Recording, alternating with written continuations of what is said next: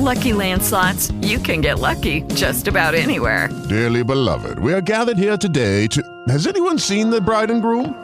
Sorry, sorry, we're here. We were getting lucky in the limo and we lost track of time. No, Lucky Land Casino, with cash prizes that add up quicker than a guest registry. In that case, I pronounce you lucky. Play for free at LuckyLandSlots.com. Daily bonuses are waiting. No purchase necessary. Void were prohibited by law. 18 plus. Terms and conditions apply. See website for details. It is Ryan here, and I have a question for you. What do you do when you win? Like, are you a fist pumper? A woohooer, a hand clapper, a high fiver. I kind of like the high five, but if you want to hone in on those winning moves, check out Chumba Casino. At ChumbaCasino.com, choose from hundreds of social casino style games for your chance to redeem serious cash prizes. There are new game releases weekly, plus free daily bonuses. So don't wait. Start having the most fun ever at ChumbaCasino.com. No purchase necessary. Group. Void were prohibited by law. See terms and conditions. 18 plus.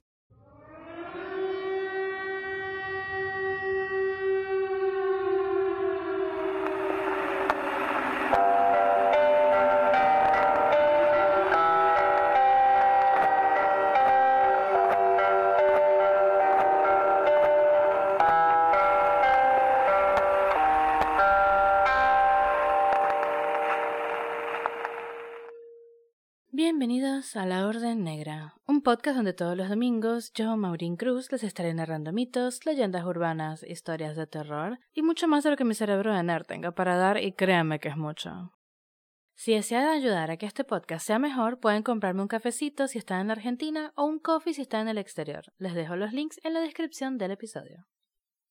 El día de hoy no hay pileta, pero sí una bañera llena de... mm, lo que parece ser sangre. Hoy nos vinimos hasta los Cárpatos para narrar la leyenda de la que se ha convertido en una de las asesinas seriales más sanguinarias de la historia. Y digo leyenda porque aún no se ha comprobado la veracidad de la misma. Pero bueno, a mí y a ustedes nos gustan las cosas tétricas y terroríficas. Por eso, hoy nos invita su bañera Elizabeth Bathory, la condesa sangrienta. Empecemos. La condesa Erzsébet Báthory de Exet nació en Nyírbátor, Hungría, el 7 de agosto de 1560, hija de hermanos incestuosos, y fue una aristócrata húngara perteneciente a una de las familias más poderosas de Hungría. Erzsébet nació de dos Báthoris de ramas diferentes y según lo que se cuenta de ella, habría heredado todos los demonios que habían acompañado a sus ancestros, el más famoso siendo Vlad Tepes, ¿sí? El mismísimo Drácula. Se sabe que de pequeña sufría terribles dolores de cabeza y que tenía un temperamento espantoso, propicio a los cambios de humor, aunque por lo demás era bastante inteligente, mucho más que cualquier hombre en la corte o incluso el mismísimo príncipe transilvano. A los 11 fue prometida a su primo Ferenc Nadashti, cinco años mayor, y perteneciente a una de las familias nobles más distinguidas de Hungría. A los 12 años se mudó al palacio de su prometido a convivir con él y con su suegra, Ursula Nadashti, a quien detestaba. Es entendible.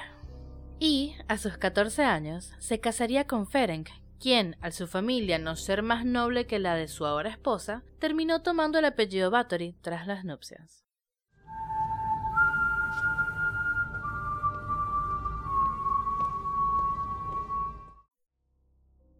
Ferenc era el típico noble centroeuropeo de gustos sencillos. Le gustaba guerrear, masacrar y los largos paseos a caballo por la estepa. Tranqui. Parte de la rumorología que rodea a Erzsébet asegura que ésta tuvo una affair con un sirviente antes de casarse con Ferenc, y que este romance resultó en un hijo. Según recoge la autora Kimberly Craft en Infamous Lady, el bebé habría desaparecido poco después de su nacimiento sin dejar rastro alguno, y Ferenc, ni corto ni perezoso, castró al padre de la criatura para acto seguido echárselo a sus perros. El caso es que Erzsébet se casó y se mudó al castillo de Chastitsia, situado en los pequeños Cárpatos, Eslovaquia. Ferenc se la pasaba todo el día guerreando contra los turcos, y tardaron una década en tener hijos porque nunca paraba en casa, y Erzsébet se aburría. Al menos eso sí, podía entretenerse con pasatiempos inocuos como pinchar con alfileres a sus sirvientas y mordiéndolas salvajemente para aliviar sus jaquecas. Según ella, eso era su mano de santo, que es un complemento alimenticio enriquecido con vitaminas y minerales que ayudan a disminuir la fatiga y el cansancio y mantiene la visión en condiciones normales. Por lo visto, también gustaba de castigarlas sacándolas al jardín y untándolas en miel en verano, para dejarlas a merced de los insectos y bañándolas en agua helada en invierno. Feren conocía las particularidades de su señora, y le parecía bien hacer la vista gorda mientras ella cuidase de su castillo y sus tierras en su ausencia. Una vez fallecida la suegra de Ercebet, y libre esta de cualquier restricción, empezaron a desaparecer las chicas del castillo, a las que las condesas sometían mil y un cosas horribles con la ayuda de sus fieles sirvientes, Joe y Lona, Dorco y Fitzco.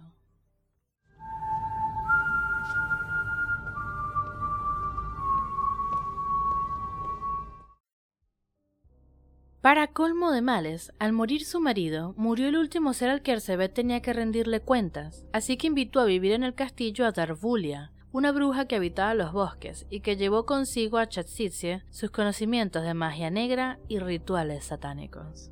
Para entonces, Ercebet estaba completamente descontrolada, yendo las torturas y los asesinatos en escalada imparable tanto en cantidad como en depravación.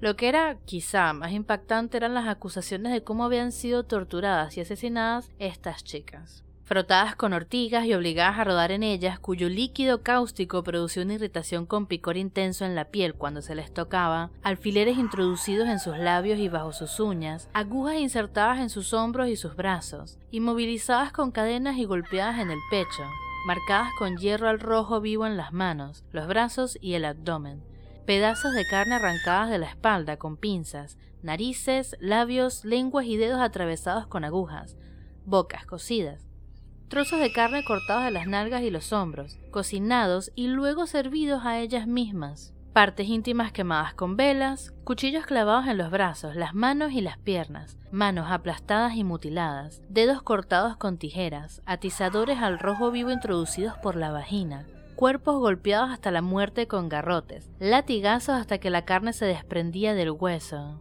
chicas obligadas a sumergirse en los ríos helados en pleno invierno y mucho más.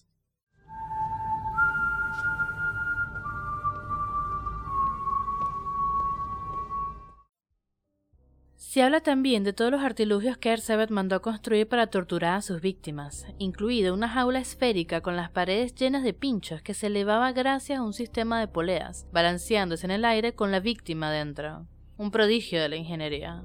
Además del placer sádico que sacaría de estos actos, en teoría, la condesa utilizaba la sangre de estas pobres mujeres para sus rituales de belleza particulares, estando Ersebet dominada por un miedo terrorífico a envejecer y dejar de ser bella. Tras años de realizar estas prácticas, lo que finalmente llamó la atención de otros nobles respecto a la situación que se vivía en el castillo de Chakstitsia no fue la desaparición de las campesinas, que no le importaban a nadie, sino que al irse agotando la existencia de chicas de baja cuna, la condesa comenzó a invitar al castillo a jovencitas nobles con la excusa de hacer compañía a una pobre viuda. Como estas aspirantes a grandes señoras también moría de las más extrañas y repentinas afecciones, se mandó desde Viena una comisión para que se presentase por sorpresa en el castillo e investigase lo que ocurría ahí.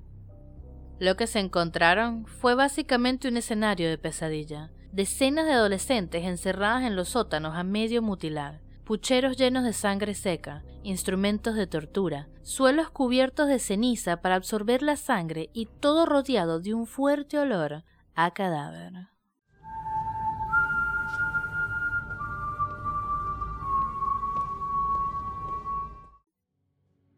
Ersebet fue juzgada por la desaparición y muerte de las hijas de los gentiles hombres húngaros y si bien sus colaboradores fueron ejecutados, ella era una mujer noble, por lo que su destino debía ser otro. Y así fue como Elizabeth Bathory fue emparedada en sus aposentos, sin más contacto con el mundo exterior que una minúscula abertura por la que le pasaban todos los días los alimentos y por la que un sacerdote le leía en latín. Todo esto duró cuatro años hasta que finalmente, el 21 de agosto de 1614, la condesa murió rodeada de oscuridad, frío y de sus propias heces. Existen por supuesto teorías que desmienten la leyenda de Elizabeth Bathory y que afirman que todo fue un complot urdido para hacerse con las valiosas tierras de una viuda que no contaba con protección alguna. Pero, sea cual sea el caso, Elizabeth Bathory ha quedado para siempre retratada en el imaginario colectivo como uno de los grandes exponentes de la encarnación del mal absoluto.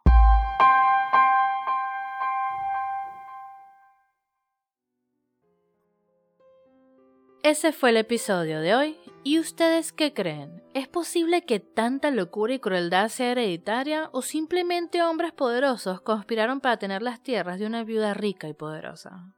Dígamelo al Instagram arroba la orden negra podcast o a la encuesta que está en este episodio si lo estás oyendo por Spotify. Les recuerdo que este episodio fue traído a ustedes de la mano de nuestras sponsors de Arcanas Accesorios, lugar donde podrán encontrar desde tinturas fantasías para el cabello, accesorios en indumentaria sexy y calzado chic para él y la dark de cada día. Ubíquenlas en Instagram como arroba de Arcanas Accesorios y recuerden que no se brilla sino oscuridad y nuestra propia condesa, la artista bonaerense que hace las más hermosas esculturas terroríficas. Chequeala en su Instagram, arroba Elizabeth la Condesa. Por último, no olviden de seguir a mis podcasts favoritos de terror. Radio Horror lo consiguen como arroba Radio Horror Podcast, Tierra Negra, arroba Tierra Negra Terror, Más Allá del Abismo lo consiguen como Abismo Podcast y por supuesto el Visitante Nocturno lo consiguen como arroba visitante.nocturno. Besos, los quiero y nos encontraremos en otro episodio de La Orden Negra.